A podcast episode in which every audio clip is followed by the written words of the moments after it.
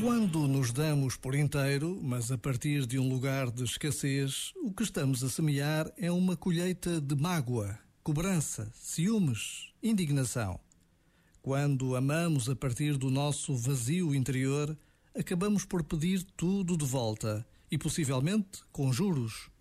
Pelo contrário, quando amamos de verdade, amamos a partir de um lugar de abundância que não pede de volta Antes pede para que esse amor se volte para os outros e se continue a multiplicar. É isso que distingue o amor de alta qualidade de todos os outros. Já agora, vale a pena pensar nisto. Este momento está disponível em podcast no site e na app.